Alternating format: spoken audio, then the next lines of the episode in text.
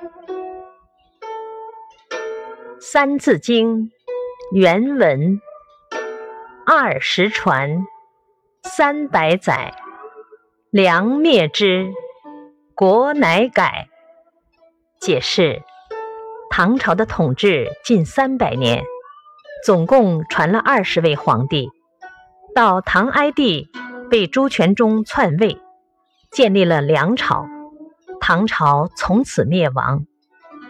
为何南北朝时期的梁相区别？历史上称为后梁。